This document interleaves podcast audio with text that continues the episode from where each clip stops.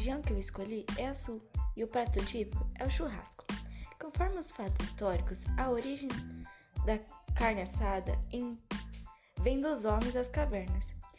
Quando, ao descobrirem o fogo, perceberam que sua caça ficaria mais saborosa e durava, durava por mais tempo quando assada.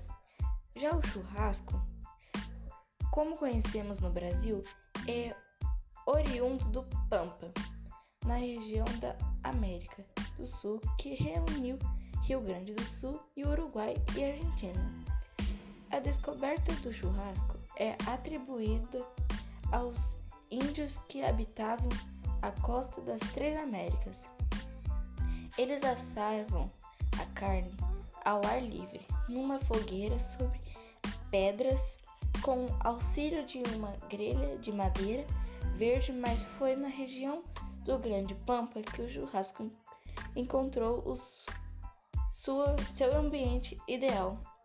Modo de preparo: primeiro escolha a carne e corte ela em bifes mais grossos.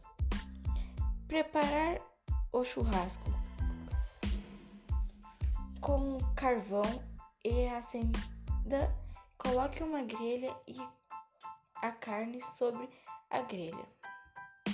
Coloque sal grosso, mas cuidado com a quantidade do sal e é só esperar chegar ao ponto de sua preferência. Pode também colocar acompanhamentos como vinagrete, pão de alho e entre outros. Meu nome é Alana e eu sou do sexto ano A.